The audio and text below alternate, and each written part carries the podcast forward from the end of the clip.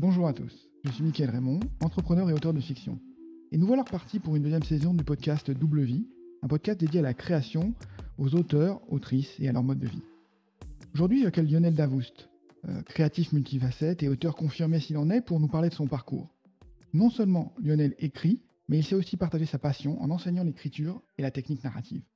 Je l'ai rencontré dans un atelier que Lionel animait sur les scènes d'action avant d'aborder, toujours avec lui, le sujet plus vaste du conflit narratif. Lionel est scientifique, il est auteur, enseignant, co-animateur de l'excellent podcast Procrastination que j'adore, musicien et pilier de la scène de l'imaginaire en France. Bienvenue Lionel. Merci beaucoup Michael et merci beaucoup de me recevoir. Donc euh, je vois que tu as beaucoup de casquettes. J'avoue que j'ai du mal à suivre. J'aurai une petite anecdote à raconter un petit peu, un petit peu plus tard. Euh, nous allons y revenir. Je voulais, d'abord parler de ton, dernier euh, ouvrage, euh, le, dernier tome, de, l'avant-dernier tome en fait de ta série phare, le dernier publié, mais l'avant-dernier tome, Les Dieux Sauvages, le tome 4, L'héritage de l'Empire.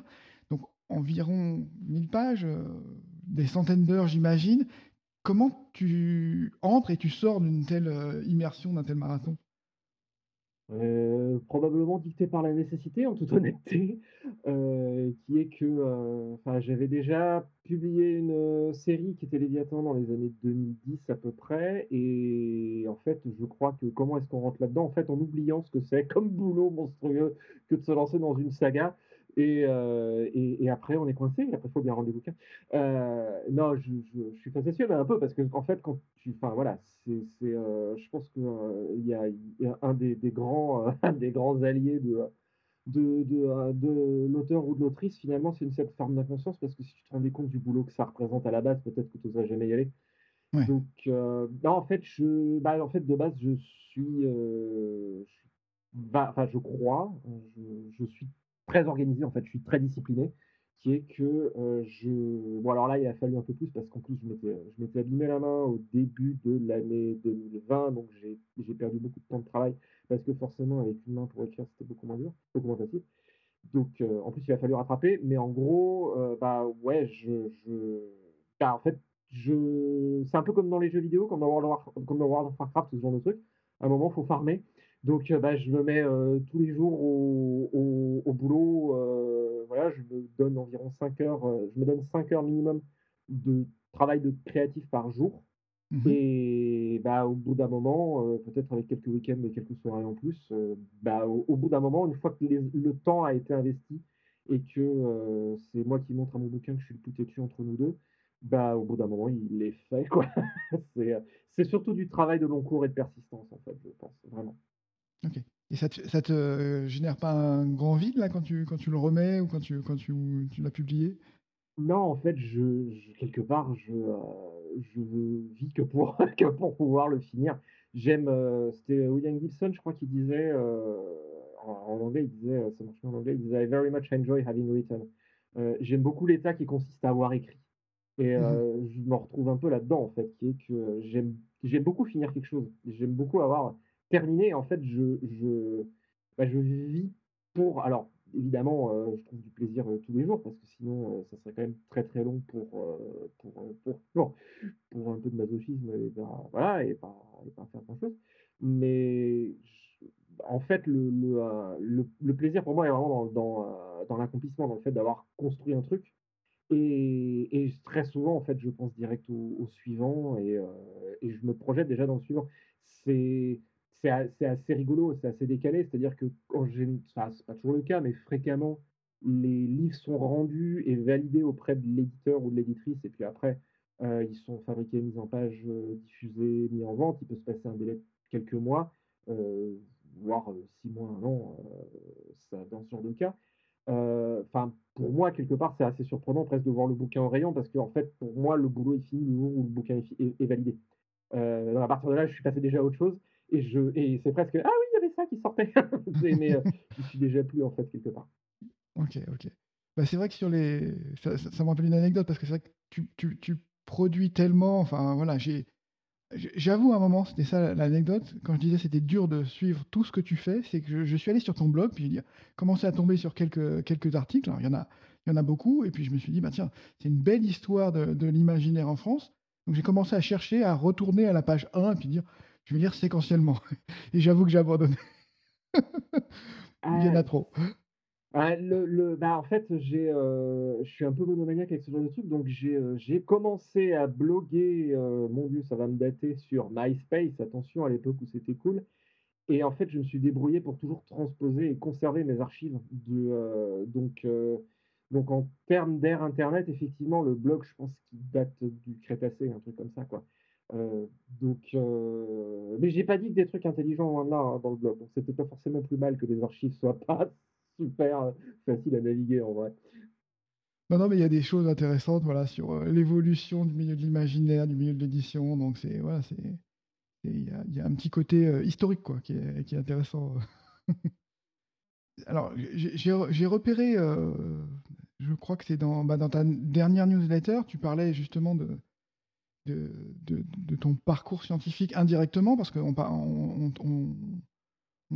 tu évoquais ton, travail, ta mission de volontariat euh, en Islande. Euh, donc c'est là que je, retrouve sur le site des Imaginales que tu es, euh, tu es ingénieur halieutique. Donc ça permet d'utiliser ce mot, ce très beau mot. comment comment comment fait le passage en fait à l'écriture Tu n'étais pas dans la bonne voie dès le départ. Tu t'es dit finalement ça, me motive plus. En fait, il y a beaucoup trop de trucs qui m'intéressent pour mon bien. Déjà, ça, c'est un problème chronique que j'ai depuis toujours.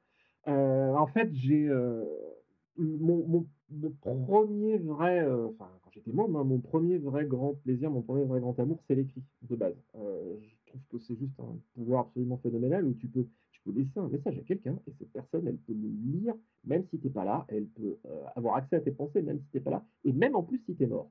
Ce qui est quand même un truc phénoménal. Mais euh, bah, j'ai toujours eu euh, un côté euh, rêveur. voilà, je fais clairement partie de la génération Grand Bleu. et j'adore les grands espaces et, et l'océan, et notamment baleines et dauphins, qui ont toujours été mon truc. Et donc, je m'étais lancé dans des études de biologie marine. Donc, oui, ingénieur en halieutique, c'est en gros, c'est la version d'ingénieur agronome qui travaille sur tout ce qui est milieu aquatique. Donc euh, c'est, pour le dire euh, de façon euh, pédante et docte, c'est tout ce qui a trait à l'exploitation des ressources vivantes renouvelables aquatiques. Donc c'est la pêche, quoi, en gros. Mais bah, forcément aussi, il y a quand même des considérations d'environnement et de conservation. Et moi, c'était ce qui m'intéressait, notamment surtout pas pour pêcher, mais au contraire, pour ne pas pêcher le moins possible. et voire pas du tout. Surtout pas du tout. Donc c'était ça qui me branchait. Donc je suis parti dans les études scientifiques parce que enfin, j'ai toujours un peu les deux versants. Je suis parti dans les études scientifiques parce que, bah aussi par défaut, c'était un peu c'était un peu, enfin voilà, c'était, je crois que ça reste encore, euh, malheureusement, hein, dans le système pédagogique français, mais à l'époque, à mon époque, c'était la voie royale, on disait, t'as le niveau de faire du scientifique, tu vas faire de la science, tu pourras tout faire. la preuve, j'ai envie de dire malheureusement, parce que ça devrait pas pouvoir être, enfin, ça devrait pas être comme ça. Bref. Donc, euh, j'ai fait des études scientifiques. Euh, j'ai suivi, pareil, la voie royale, tu as niveau de faire une prépa bio, et j'adorais la biologie. j'adore la biologie, et j'adore énormément de choses en sciences. Donc, je suis parti là-dedans. Et puis, mais j'avais toujours, depuis toujours, je m'étais dit, à un moment dans ma vie, il y aura une composante créative, artistique. Je ne sais pas comment, mais ce sera, ce sera le cas. Et donc, j'ai voilà, fait euh, prépa, ensuite j'ai enchaîné sur l'école d'ingénieur, ensuite j'ai enchaîné sur le diplôme d'halieutique, et puis j'étais parti pour faire, euh, pour continuer hein, dans la voie, faire une thèse.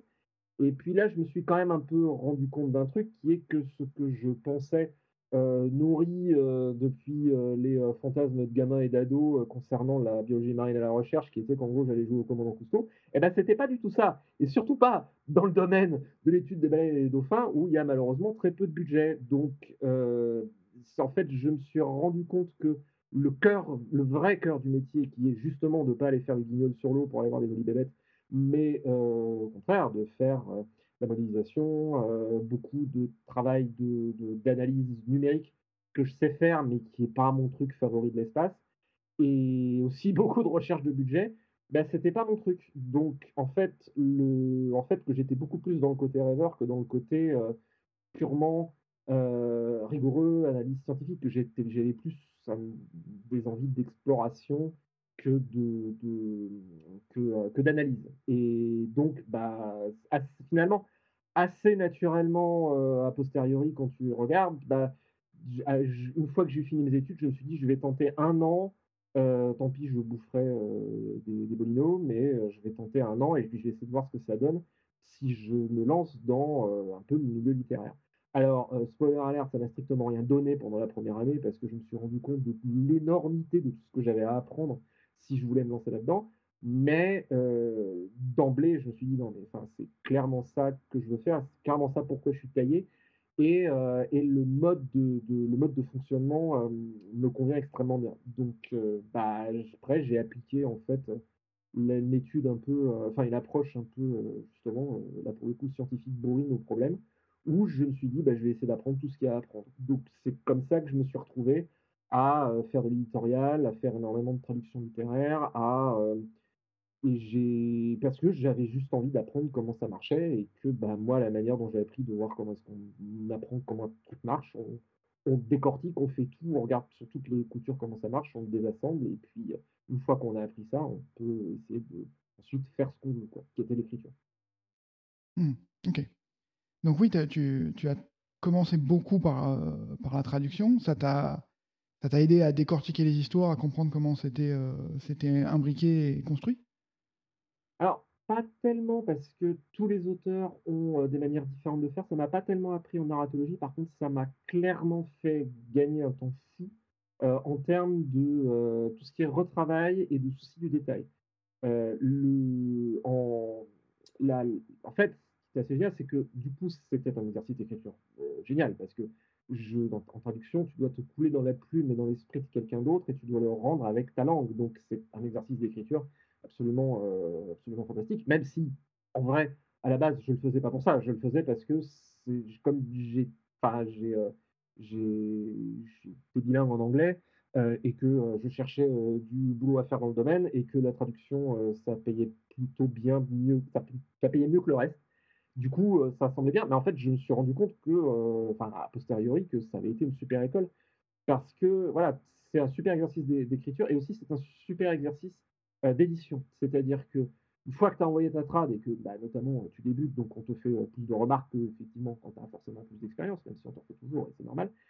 Le... Ça m'a appris à, euh, en gros, c'était comme avoir, enfin, j'ai eu une direction littéraire sur mes trads, ce qui est, ce qui est normal dans le métier, mais j'ai appris énormément avec ça, notamment au contact de Pierre Michaud qui dirigeait La Talente à l'époque, et qui est une des personnes, si ce n'est la personne avec le regard euh, sur la langue française le plus acéré que j'ai jamais vu. Et euh, j'ai, euh, je pense qu'il m'a appris à écrire en fait. Alors, il m'a pas appris à construire des histoires parce que évidemment c'est pas le but en traduction. Par contre, il m'a appris ce que c'est que d'accorder un soin obsessionnel à chaque mot, que chaque mot soit à sa place, que chaque mot soit juste, que le rythme d'une phrase, d'un paragraphe, que sa composition soit juste. Et, et, euh, et ben, enfin, c'était parfait parce qu'en plus, euh, bah, j'étais payé en faisant ça, en plus, forcément. mais euh, en, ah, et puis encore une fois, c'était pas le but, mais je me suis vraiment rendu compte après coup que ce qui m'a appris, en fait, le maniement de la langue, qui est quand même l'outil premier de l'expression écrite et de la fiction, ça m'a appris ça et surtout, ça m'a aussi appris à me détacher énormément du, de ce que je peux écrire. Puisque, et ça m'a appris en fait à ce que le texte, c'est un matériau qui a une finalité, c'est-à-dire transmettre un message. alors, Pierre ne m'a jamais dit ça, mais moi, j'en suis arrivé à la conclusion de. Euh, je, rejoins beaucoup, je crois que c'est Fitzgerald qui disait kill, all your darlings, c'est-à-dire tuer tous vos chéris en écriture. Ou Elmore Leonard qui dit quand ça a l'air je réécris. Euh, c'est bien d'avoir un joli style, mais c'est au service d'une finalité qui est le fond, le message et qu'est-ce que ça raconte. Et bah, la traduction est évidemment une super école pour ça. Et après, c'est quelque chose que moi, j'ai embarqué dans ma propre fiction. Sur, sur les influences et ce qui a pu t'aider, j'avais posé la même question à, Benjamin Lupu sur le. Tu, tu étais rôliste, tu as créé, participé à la création de, jeux de rôle. Est-ce que ça t'aide pour l'écriture ou est-ce que c'est une discipline qui est complètement à part et plus du loisir ou, euh, du game design.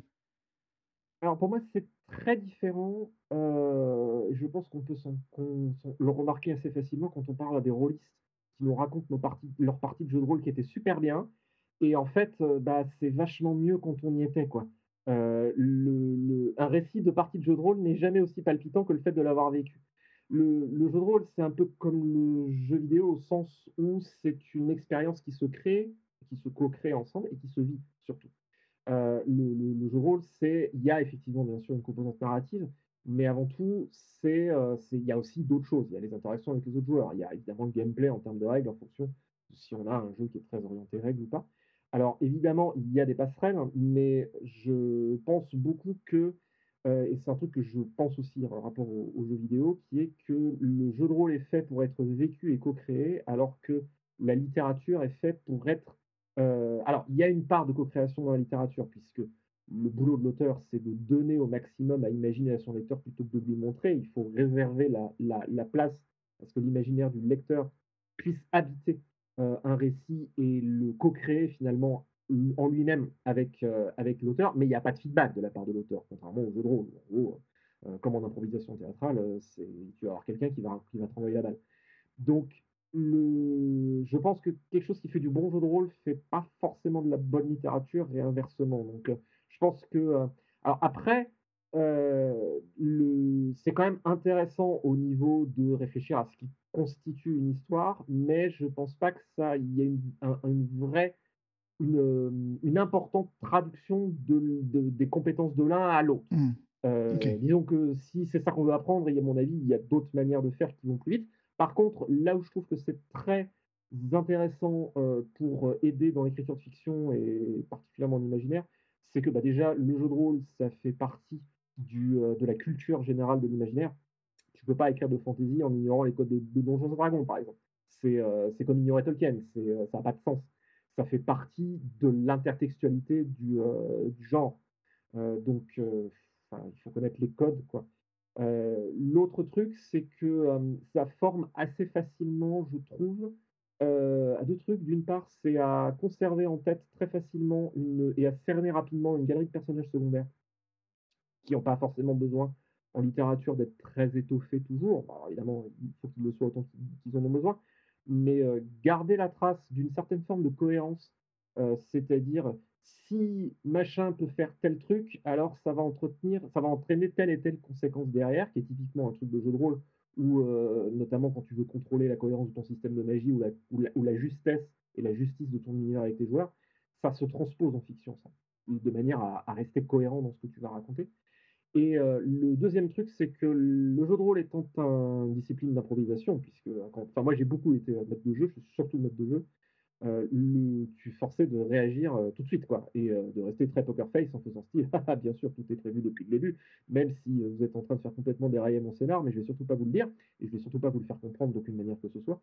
donc ça, ça, ça active beaucoup l'improvisation, et je pense que lâcher prise et cette confiance à se faire à soi-même, c'est quelque chose qui est précieux quand on, euh, quand on écrit parce que bah, quand on écrit, il faut se faire confiance aussi. Surtout quand on écrit de très très longs euh, récits où euh, tu n'écris qu'une seule page à la fois et tu peux pas garder l'intégralité de ton récit dans ta tête parce que c'est pas possible.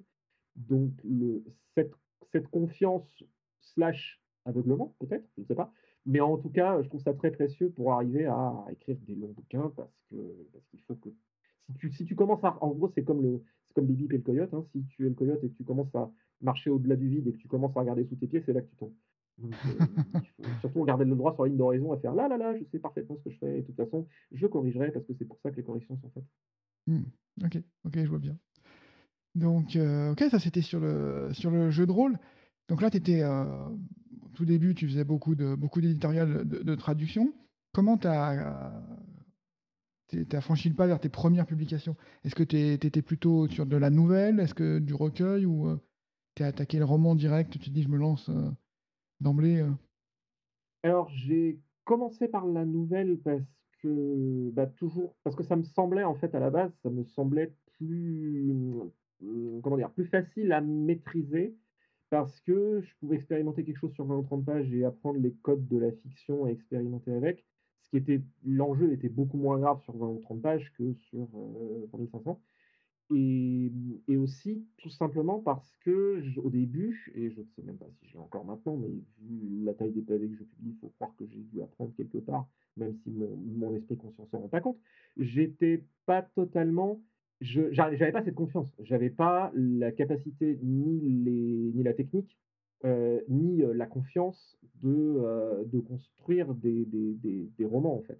Donc j'ai, fait de la trad et en fait, parallèlement, en fait, quasiment au même moment, je me suis mis donc à écrire des nouvelles, ce qui était aussi une très bonne école d'écriture parce que, bah, si tu as raté quelque chose, l'enjeu est assez moindre et tu toujours appris quelque chose. De toute façon, rater est pas toujours le bon est pas un bon terme. En en art, tu as expérimenté et ça marche pas, mais c'est pas grave, tu en apprends toujours quelque chose et c'est ça qui compte, en fait. C'est pour ça qu'on fait ça, en fait. C'est pour apprendre à servir toujours davantage les intentions qu'on a. C'est ça le but de la création. Après évidemment, la publication et les ventes, c'est merveilleux, et on va certainement pas dire le contraire, mais à la base, c'est la pratique et sa propre récompense. Donc j'ai commencé par les nouvelles, ce qui m'a appris de plus en plus de trucs et en fait, je suis passé de plus en plus enfin j'ai écrit des récits de plus en plus. Je suis passé à la novella après je suis passé au court roman, après je suis passé au roman tout court, après je suis passé à la saga et en fait, j'ai appris petit à petit à étoffer ma boîte à outils et surtout à me rendre compte, qui, heu, ce que j'avais, heu, pas soupçonné, qui est que le roman finalement est une technique très différente de la nouvelle, en réalité. Heu, je pensais qu'il suffisait de rallonger un peu et de complexifier et que, heu, ça me permettrait de passer de la nouvelle au roman. C'était qu'une moitié de l'équation, en fait. Il y a beaucoup d'autres choses dans, la gestion de l'équilibre et du rythme, heu, d'un roman qui n'est pas présent dans la nouvelle, par exemple. Dans la nouvelle, en général, est plutôt, hem, un élan vers sa fin, heu, dans une grande dans certaine quand même majorité de cas, même si tu peux faire des variations de rythme, mais forcément c'est plus court, donc tu as pas la place vraiment d'avoir un de faire jouer sur du contraste énormément, alors que le roman, au contraire, est un exercice de contraste avant toute chose. Si tu vas à 200 à l'heure du début à la fin, en fait, ça c'est comme, c'est comme Spinal Tap, qui vont jusqu'à 11.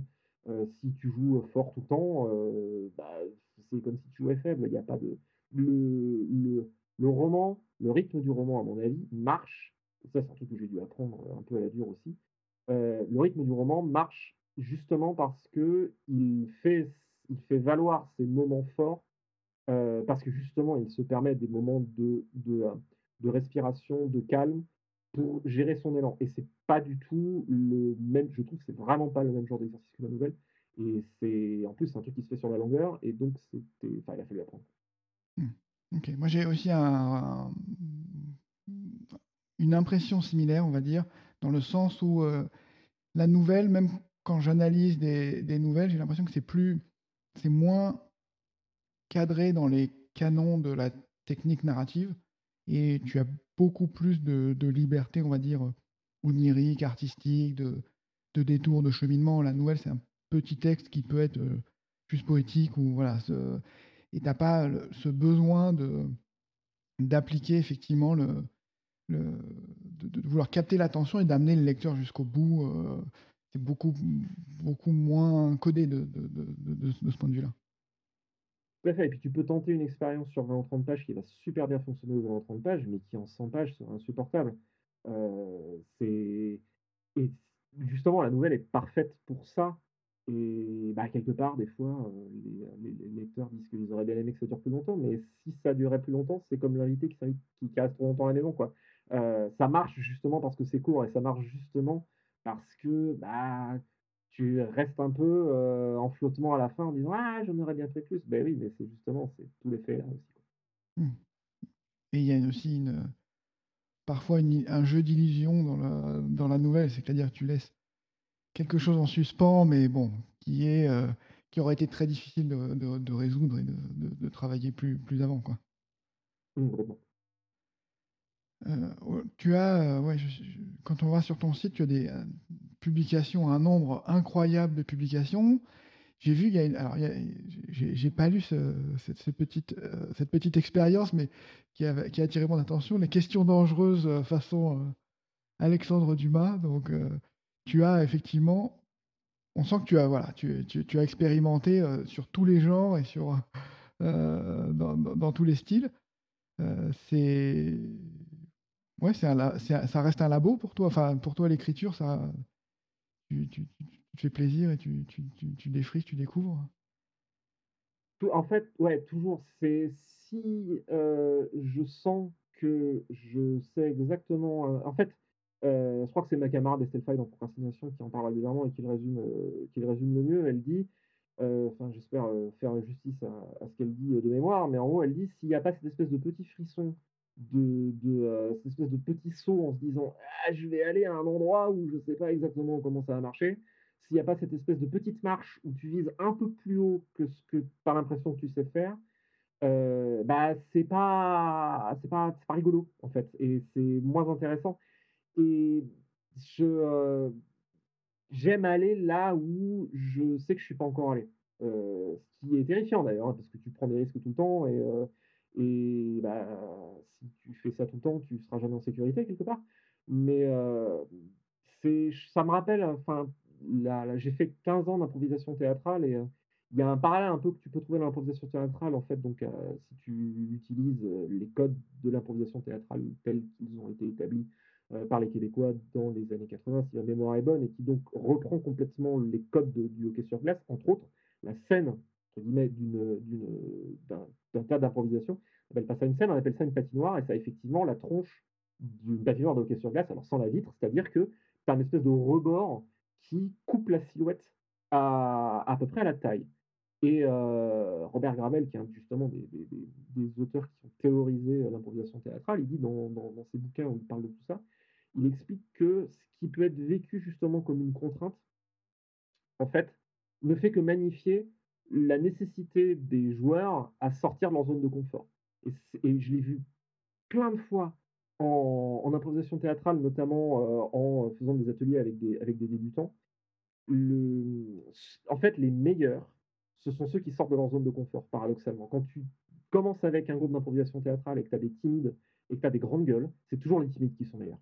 Parce qu'ils ont beaucoup moins loin à aller chercher des trucs euh, dont ils n'ont pas l'habitude en, eux, de se mettre en danger et de trouver justement quelque chose de vrai. Et, euh, Gravel parle de la patinoire en disant si tu te reposes, si tu te bases sur tes acquis, la patinoire, elle te tue parce qu'elle coupe ta silhouette et en gros, elle ne pardonne pas la facilité. Par contre, si tu vas vraiment au-delà de ta zone de confort et que tu vas chercher des trucs loin, authentiques, que tu mets en danger et que donc, justement, quelque part, tu court-circuites, ça revient à ce qu'on disait un peu tout à l'heure, tu court-circuites l'ego, tu doutes pas et tu y vas et tu y vas avec sincérité, la patinoire disparaît parce que tu la transcendes. Et, je trouve que c'est vachement vrai. En, tout cas, moi, c'est beaucoup ma, vision de l'écriture. Alors, euh, ça me terrifie hein, régulièrement, quasiment tous les jours. Mais, euh, mais je sais que enfin, si, si je, je me la coule douce un peu trop, euh, c'est pas bon. C'est pas bon et je suis pas content. Donc, donc ouais, il y a toujours. je, bah, tu parlais de la newsletter, je, je crois que c'est, enfin, c'est roadmap, je sais plus dans, dans, mon, dans mon point de début d'année, en gros, je disais, bah, en gros, bah, Les Dieux Sauvages, là, je, je, travaille sur le volume 5.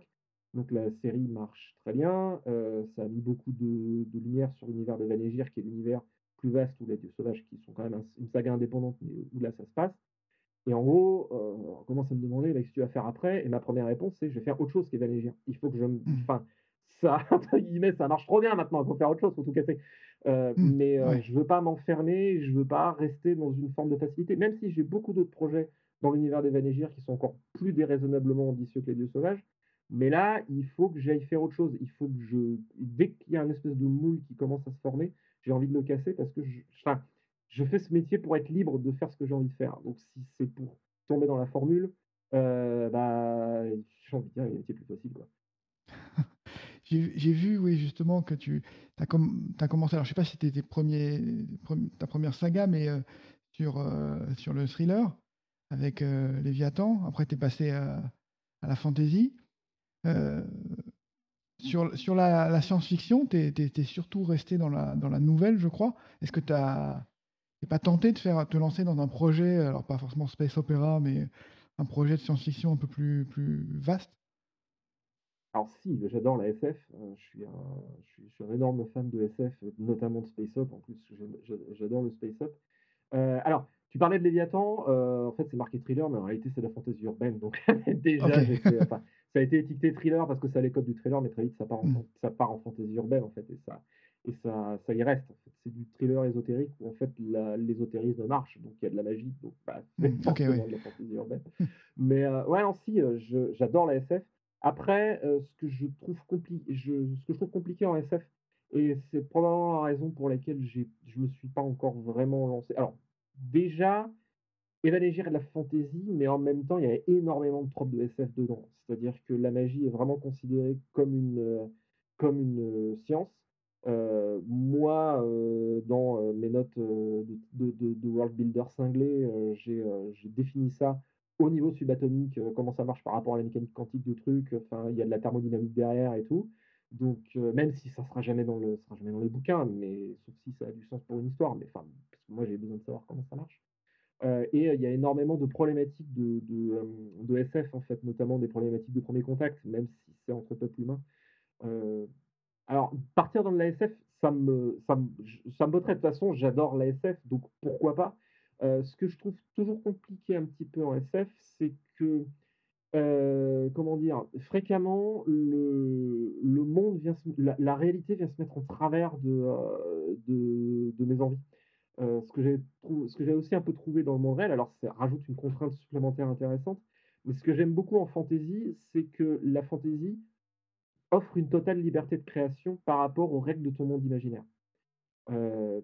Ce qui n'empêche, ce qui ne veut pas dire qu'on peut tout faire, c'est-à-dire tu vas définir ton monde, tu vas dire mon monde de fantasy fonctionne de telle manière, voici les règles, et on n'en sort pas. Mais je peux inventer les règles qui vont bien pour servir le, euh, discours ou la problématique que j'ai envie de traiter.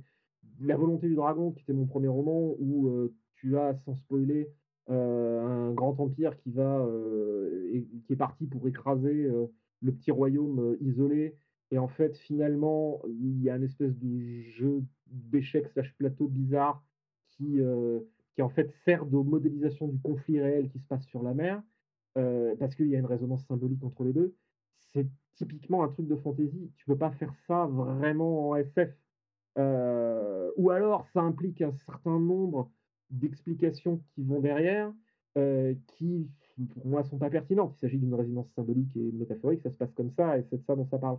Donc, et c'est, c'est voilà, moi, je suis plus attiré par cette, euh, cet aspect-là du truc, même si j'adore la hard science. Euh, écoute, on, se parle, là, je viens de finir la saison 5 de The Expanse. Euh, c'est, c'est- prodigieux, c'est juste génial, j'adore ça, et je, je- suis un fan absolu de The Expanse. Euh, donc j'aime aussi beaucoup cette, cette mouvance-là. Pourquoi pas, carrément, je serais euh, carrément partant. Juste, j'ai plein d'idées, de notes dans tous les coins, mais j'ai rien trouvé encore pour l'instant. C'est juste que j'ai pas le temps d'y réfléchir. Rien trouvé qui me fasse me dire ah ouais, là j'ai trouvé un angle intéressant qui m'amuse et qui est euh, et que j'ai voilà et que j'ai pas l'impression euh, d'avoir vu ailleurs et, j'ai envie de partir dans cette direction. Mais c'est aussi parce que j'ai pas le temps en fait de- de réfléchir vraiment à fond là-dessus. Oui, je, je, je vois. Je, je suis aussi dans, dans The Expanse. Je suis au milieu de la saison 5, donc. Mais c'est vrai que c'est ouais, ouais, très très riche et très bien, très réaliste, bien cadré. Enfin, c'est personnages bien creusés. Enfin, bon, belle belle série, très belle série.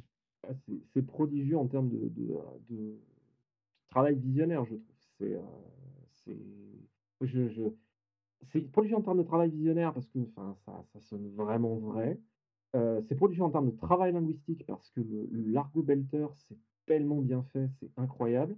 Et c'est prodigieux en termes de travail narratif parce que euh, les auteurs sont vachement forts, ils respectent toujours la gentilité de leurs personnages et pourtant tu sens que l'histoire elle va exactement là où ils, là où ils veulent que ça aille. Et, euh, et je trouve ça, cette, alliance de, de naturel et d'autodétermination des personnages, et pourtant l'histoire va là où ça va, euh, je- c'est du sacré boulot. Super bien. Mm. Je, je disais que tu étais un pilier, tu vois, de- de- de- du milieu de l'imaginaire en France. J'ai l'impression que c'est une. J'ai l'impression que bah, c'est un, un milieu euh, fort sympathique, tu vois, un peu euh, famille, que tout le monde, tout le monde se connaît, et qui est ultra dynamique. Euh, on parlait de euh, la maison d'édition Argile qui s'est qui s'est lancée. Il y a, il y a un renouveau euh, sans cesse sur cette, sur cette scène imaginaire. Pourquoi c'est, enfin, Est-ce que c'est dans tous les pays? Pourquoi c'est si dynamique, en France? J'ai l'impression en plus de ton côté vers Rennes, c'est vers Rennes, Nantes, tout ça, c'est il y a un fort dynamisme Bah, il pleut, alors faut bien qu'on s'occupe. Heu, non, je plaisante. C'est, heu, mmh, déjà, je pense qu'il y a clairement un phénomène culturel qui est que c'est, l'imaginaire classiquement, alors ça se développe enfin un peu, heureusement il était temps, l'imaginaire classiquement c'est une contre-culture. Heu, la SF, la fantasy, le fantastique, c'est entre guillemets «les mauvais genres», comme avec le polar donc heu, bah, il y avait quand même, heu, moins maintenant, mais je bah, je parlais avec, on en parlait dans sur Procrastination avec, notre camarade Laurent Jeunefort qui, qui qui a qui fait partie, je veux dire, disons, de, de la génération d'auteurs avant la mienne, heu, j'espère qu'il ne voudra pas de dire ça. Heu, c'est-à-dire il a connu, l'é l'époque du Fleuve Noir Anticipation et l'époque du fandom, donc pour parler de la communauté de l'imaginaire, on appelle ça en général le fandom dans tous les pays, qui que moi j'ai pas connu. Moi je suis arrivé à peu près 10 ans, 10-15 ans plus tard et il y a eu pendant très longtemps, enfin voilà, la SF, la fantasy, c'était pas pas considéré, c'était pas, c'était, la littérature pour gamins. Il y a encore des gens qui disent, disent ça. Moi j'ai, j'ai encore, heu, souvenir, d'une, heu, d'une éditrice très, très bien intentionnée, hein, il y a des années, mais qui m'a dit, heu: «Ah quand même, vous auriez, c'est quand même dommage, vous auriez le potentiel pour être un grand auteur de littérature générale». Alors déjà je suis je suis ravi quand même d'avoir le pot c'est pas un vrai compliment, donc je suis Oui. très touché, mais en même temps ça en dit long sur la perception de l'imaginaire, il dit: «Bah ouais, c'est marrant Histoire de dragon, mais enfin quand même, vous pourriez écrire des des trucs sérieux». Donc forcément quand as ce genre de choses, bah, il y a une espèce de réaction qui est que, bah, les gens ont envie de se retrouver entre passionnés, donc je pense que le socle commun, c'est vraiment la passion et la culture, heu, cette culture-là qui est, heu, qui est très forte et qui en plus se décline dans des tas de pratiques. On parlait du jeu de rôle tout à l'heure, le jeu vidéo et tout, ce qui est assez marrant quelque part que le fait que l'imaginaire soit heureusement ça change, mais soit slash ait été aussi déconsidéré, sachant que c'est juste la première culture mondiale. Heu, quels sont les films qui cartonnent au cinéma? C'est tous des des films imaginaires. Quels sont les bouquins qu'on vend? J'ai souvenir d'être fait dédicace à la Fnac où c'était le début de la sortie de Game of Thrones en série télé. Les franchement, la tête de gondole, toutes les meilleures ventes, c'était tous des omnibus de Game of Thrones. Heu, des jeux vidéo qui sont de base, en termes de chiffre d'affaires, le cinéma, c'est quasiment tous des jeux vidéo d'imaginaire. Enfin, c'est, heu, c'est la première culture et et donc ouais, je pense cette cette passion et et cet investissement, heu, c'est ce qui forme le socle d'une, communauté, de base et c'est présent, je pense c'est présent dans tous les, pays où il y a une, où il y a où il y a où il y a de l'imaginaire. Et il y a une longue maintenant longue tradition si on regarde, aux États-Unis, il y a la World Science Fiction Society qui organise les Worldcons, qui sont donc les conventions mondiales de science-fiction, on devrait dire congrès, heu, parce que, heu, convention c'est un anglicisme. Heu, il y a c'est je sais plus, je crois qu'il y a des Worldcons depuis les années 20 si ma mémoire est bonne, heu, à peu près, donc enfin ça a presque 100 ça a 100 ans d'histoire à peu près au bas mot. Il y a en Finlande, ils ont un ils ont un fandom extrêmement actif, enfin, il y a, ouais et on est tous toutes et tous reliés par cette, heu, cette cette passion et de de de l'imaginaire et ces et ces goûts et ces communautés dans lesquelles on se retrouve et on est bien et on peut parler, heu, à l'envi de, heu, la différence entre, le World Drive de Star Trek et celui de Star Wars. Ouais, c'est un peu en informatique, moi je je viens de l'informatique. En informatique, tu as les débats IMAX, VI, il y a des il y a des on va dire des des des oppositions qui qui façonnent la culture, les codes et cetera et donc ça ça ça soude un peu le la communauté. C'est intéressant parce que que tu l'Amiga était la meilleure machine, hein, que c'était bien meilleur que OK. l'Atari. J'espère que je vais pas Oui. faire kicker du call là en disant ça. Non, non, je suis assez je suis assez d'accord. J'ai une chance sur 2. C'est intéressant ce que tu disais parce que c'est aussi la même chose qui se s'est produit en en musique où, heu, tu as le le rap hip-hop qui est devenu le le genre dominant et qui est aux États-Unis, il y a plus que ça, en France, heu, quasiment aussi et enfin, c'est très, très, très, très dominant. Donc ces contre-cultures qui deviennent, heu, qui deviennent finalement majoritaires, heu, à terme quoi, au final. Mmh mh. Donc ouais, Oui. passionnant. en musique, tu le le métal aussi, par exemple, est une scène qui est hyper vivace et qui pourtant n'est pas n'est pas, heu, n'a pas droit de citer, sur les sur les grandes ondes. Enfin, moi je tout le monde se rappelle de, heu, la victoire de Lordi à Eurovision, heu, il y a 15 ans et où, personne n'a compris ce qui s'était passé, par ceux qui savaient. Tu parlais de du po du podcast Procrastination, donc ouais, vous avez une, alors Laurent Genefort qui était là, qui était là au début, qui a laissé sa place, mais il y a une belle belle équipe, avec Mélanie Fazi, Estelle Fay et puis, et puis toi, Lionel Davous. Comment vous arrivez là, je crois que vous avez fait 5 saisons déjà, heu, comment vous arrivez à vous renouveler? Parce que c'est des petits épisodes donc heu, ça va ça va droit au but, mais quand même il y a un renouvellement permanent, heu, des thèmes, vous vous vous épuisez pas donc c'est, passionnant. Vous vous vous dé débriefez avant? J'ai vu que tu parlais d'enregistrement, on a terminé l'enregistrement, donc vous enregistrez tout d'un coup? On enregistre à peu près on enregistre 5 épisodes à la fois parce que, heu, plus et on a le cerveau, heu, qui coule par les oreilles. Donc ouais, on enregistre en général, on fait des sessions du coup de 5, ce qui permet de comme c'est des épisodes d'1/4 d'heure, heu, à peu près, sauf quand on déborde un peu, ça permet de voilà, on se book une, une demi une demi-journée et puis, heu, 5 épi comme c'est tous les 15 jours, 5 épisodes, ça fait 2 mois et demi. Les, donc en fait, bah, alors c'est donc j'ai j'ai, la lourde charge de produire donc en général, c'est moi qui propose à mes camarades, bah, voilà, heu, qu'est-ce que vous diriez qu'on parle de ça? Et mais en général, c'est parce que j'ai une grande feuille Airtable où en fait, je note toutes les idées qui passent, et qui sont également, fournies par, Mélanie et Estelle. Comme on a tous les 3 des profils un peu différents, heu, on n'est pas toujours autant à l'aise les uns et les unes que les autres sur tous les sujets. Donc heu, en fait, je m'efforce de faire en sorte que sur une session d'enregistrement, en fait, tout simplement, quelqu'un ait à peu près quelque chose à dire.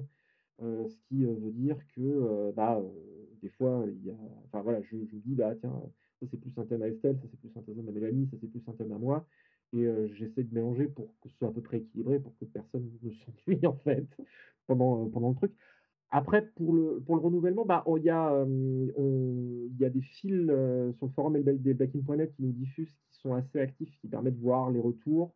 Les alors moi, je suis plus sur les réseaux, mais à une époque, ça permettait aussi de voir un peu les questions. Bah, le sujet est assez, est enfin, le sujet de l'écriture forcément est infini. En général, moi, au début, je me disais qu'on allait essayer de couvrir un peu tous les grands sujets, un petit peu de façon synthétique, pour ensuite revenir sur des aspects. C'est des épisodes qui s'appellent conseils de survie pour.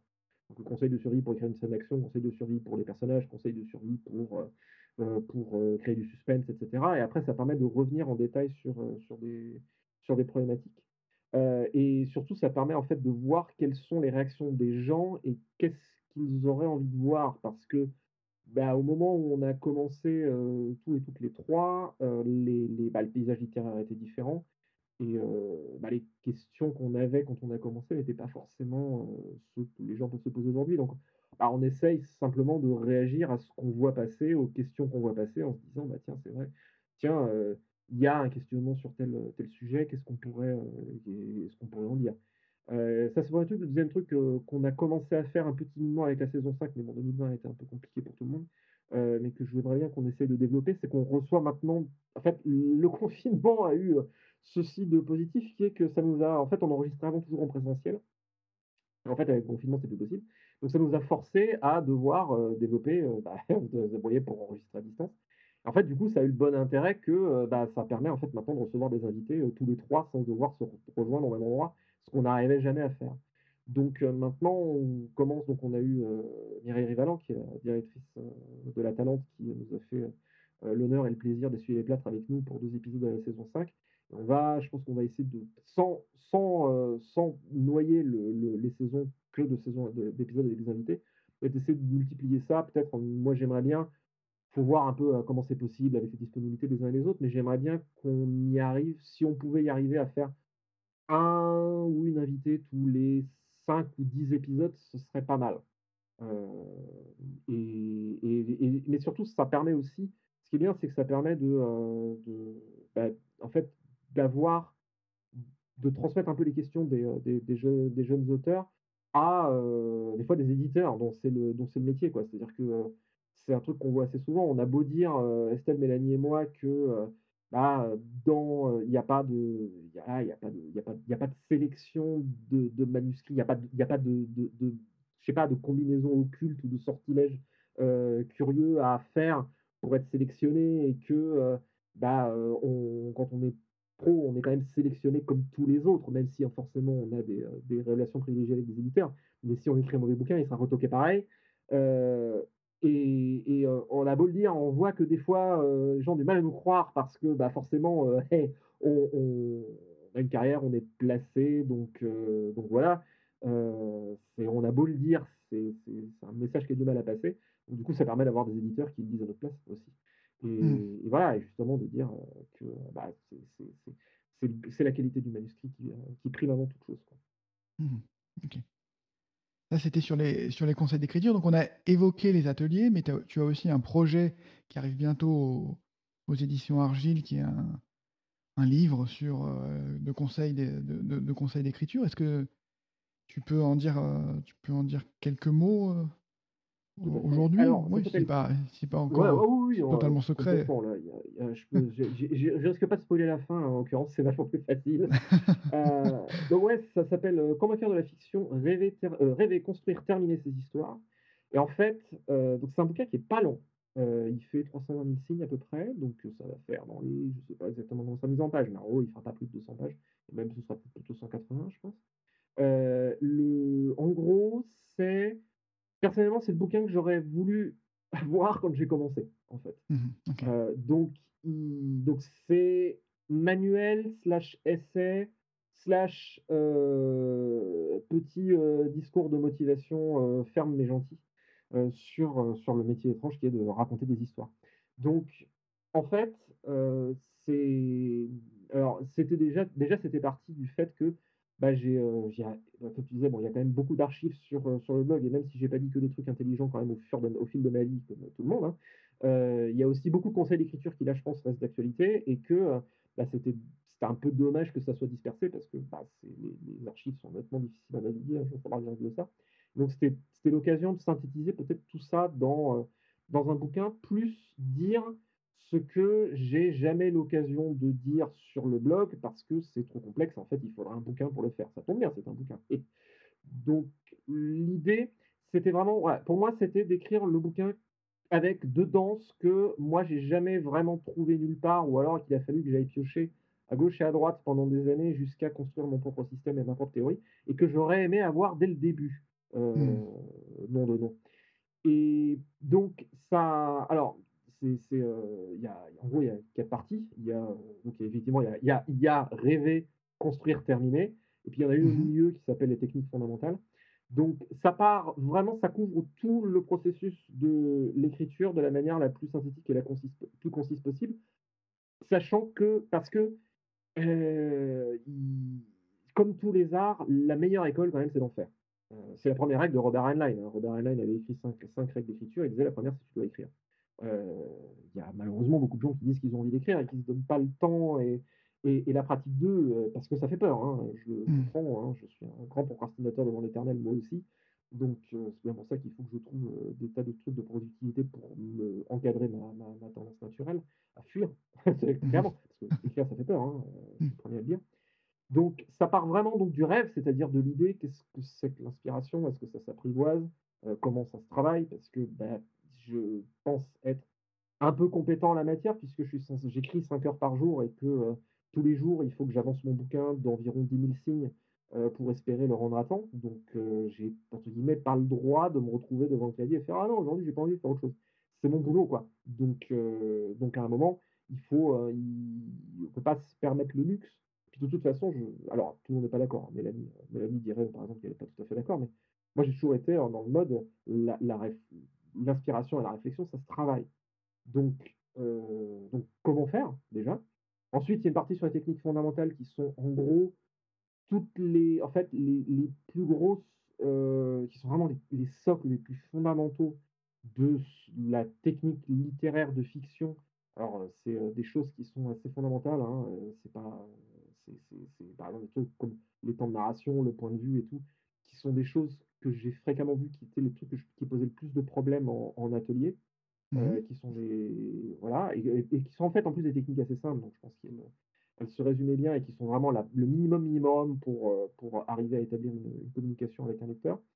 Après la construction, c'est vraiment le gros du morceau. Alors c'est là en fait où je raconte et je détaille ce qui pour moi fait vraiment la chair d'une histoire.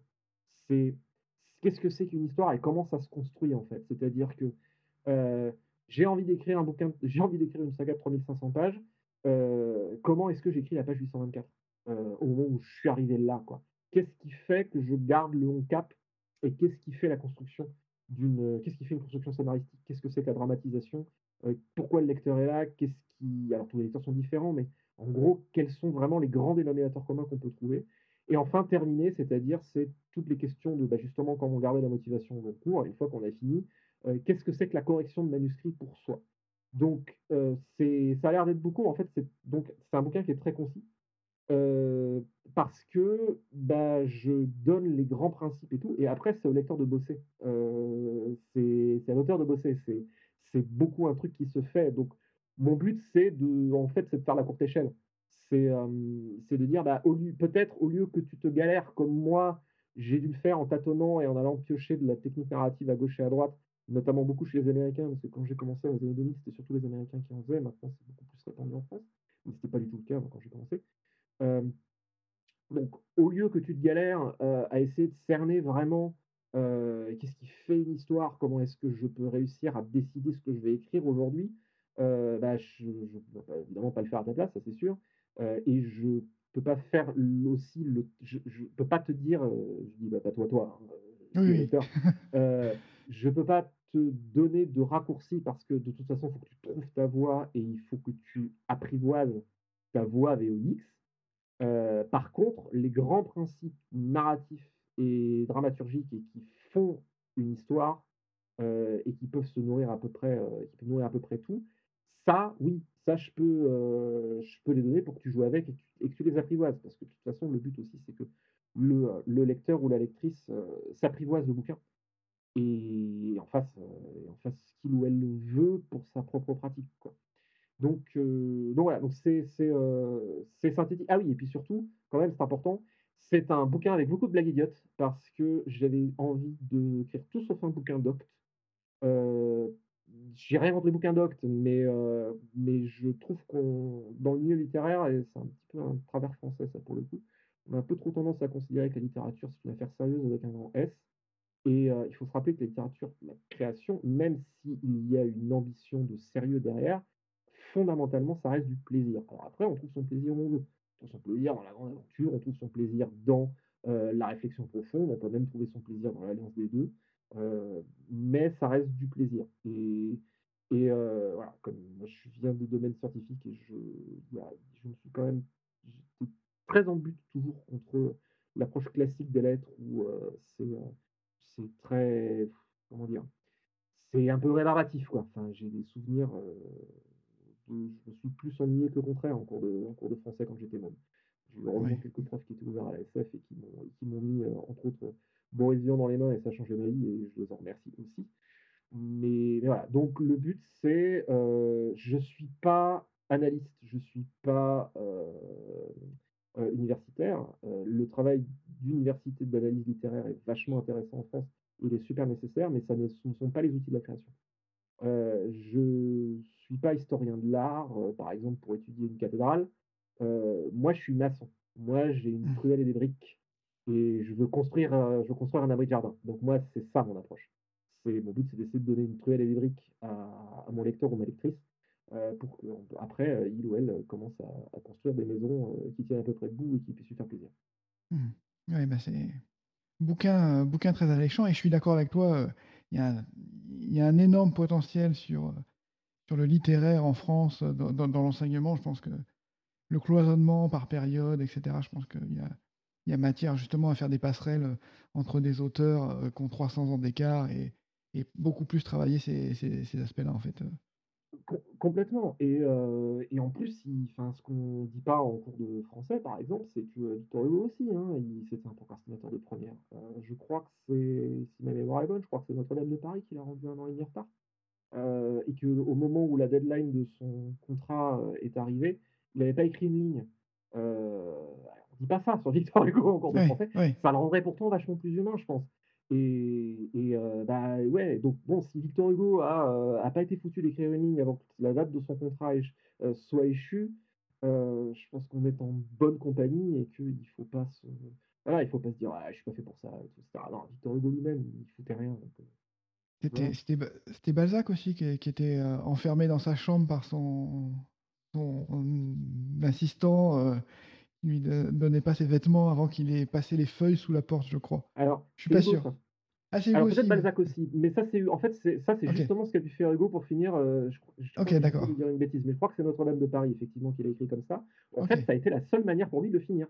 Parce OK, qu'au bout d'un d'accord. moment, son éditeur lui a dit, heu: «Je te donne une pénalité de je sais plus combien de, heu, centaines de francs», qui était une fortune à l'époque, par jour de retard. Donc au bout d'un moment, il a bien fallu qu'il le fasse. Et du coup, il l'a rendu en avance par rapport à son retard, ce qui est, heu, ce qui était finalement, heu, un prestigieux précédent par rapport à la manière dont les auteurs fonctionnent. On est tous en avance sur notre retard au bout d'un moment. Donc Mmh. heu OK, beh, oui, effectivement, c'est ouais, douloureux, hein, la la création et l'é et l'écriture, donc heu, Non, non, c'est heu, juste parce que tu, tu dis c'est douloureux, c'est, un truc avec lequel, qui qui m'interroge toujours. C'est compliqué. C'est compliqué, ça fait peur. Mais, heu et des fois, oui, on s'arrache les veines et c'est compliqué, mais je je, heu, j'en profite, je suis assez d'accord avec Elizabeth Gilbert qui dans Comme par magie qui, heu, qui parle de la mythique de, de l'artiste ou de l'auteur maudit. Comme quoi on a un petit peu tendance, notamment en en occident depuis les Lumières, un peu à à romanticiser, justement le fait que la création, se passe dans la douleur et c'est dur et cetera et et et oui, il y a des moments qui sont difficiles, mais heu, le je pense qu'il faut essayer de garder en ligne de mire le quand même une certain un certain principe de plaisir. C'est pour ça que je disais: «J'adore avoir écrit». C'est pas toujours facile au moment où je l'ai fait, mais heu, voilà, tant que je suis content à la fin, c'est que le principe de plaisir est là.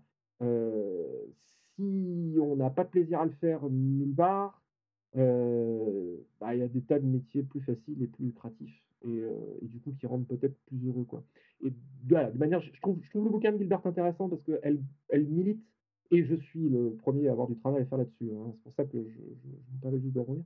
Heu, elle, heu, elle milite et pousse pour essayer d'avoir une une réaction une une relation, pardon, plus harmonieuse et plus coopérative avec, avec notre créativité et je pense que c'est un bon conseil que, j'essaye d'appliquer, pas toujours avec succès, mais mais, heu, mais mais voilà, on est plus on on crée mieux quand on est quand on est plus heureux, en fait, je pense.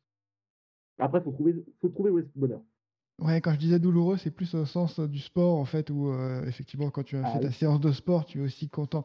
Tu as du mal à te lancer, mais quand tu l'as terminé, tu es content, quand tu es sous ta douche et Ah mais et que tu as Ah fait ouais, ta course, ouais. C'est Mmh. exactement ça et puis c'est un muscle aussi, quoi. C'est comme le sport, ça se pratique régulièrement plus que plus que enfin voilà, si tu fais 4 heures d'affilée en ayant pas fait depuis 3 mois, tu vas te faire mal. Ouais, c'est ça. Ouais, ouais, c'est c'est et l'e et l'endurance, heu, ouais, l'endurance, heu, se se travaille vraiment, heu, vraiment, au fur et à mesure, quoi. Mmh mh. Donc là, tu vas partir sur le sur le dernier tome, de ta saga? Je suis déjà parti. Heu, ouais, je je suis en train de rassembler absolument toutes mes notes, heu, depuis, heu, plusieurs années et et aussi sur tout ce que j'ai pris en cours de route pour ce tome-là particulièrement. En fait, je sais exactement où est-ce que les dieux depuis le début, je sais où est-ce que les dieux sauvages se terminent. J'ai la scène finale en tête, je pourrais je pourrais presque l'écrire d'ailleurs. Bon, il y a eu quelques détours, inattendus, parce que l'histoire a pris sa propre dynamique et et a montré en fait là où il fallait que son accent se place, qui était pas forcément ce que j'avais prévu au départ, mais bon, j'ai suivi le j'ai suivi le flow et je pense que la série en est meilleure au final. Heu, en fait, c'est pas tant là, je suis en train non pas de déterminer ce qui va se passer parce que je le sais exactement, mais comment. Heu, il y a y a un certain nombre de trucs dont je sens qu'il y a ça toujours, il y a y a la structure, heu et le véritable sens de tout ce qui est en train de s'organiser dans le 5 ne m'est pas encore apparent et mmh, que j'ai les faits, mais heu, donc il faut que je c'est pas le quoi ni quand, mais c'est le comment qu'il faut que j'affine, d'une manière qui soit intéressante à raconter, et intéressante à lire, en fait. C'est, c'est ça qu'il faut que je j'affine. Donc, là, je suis en train de réaliser ce travail-là qui qui, va qui va m'emmener jusqu'à fin février et puis après c'est parti pour écrire, pour écrire à fond, jusqu'à ne faire que ça, jusqu'à jusqu'au rendu du bouquin et donc pour le la publication qui est prévue en printemps au printemps 2022. OK. Bon, ben, ça fait une belle, belle séance de travail qui t'attend en perspective là, une belle, un bon marathon. Merci beaucoup, hein, d'avoir pris le temps de me me parler et puis, bah, à très bientôt. Merci à toi de m'avoir reçu.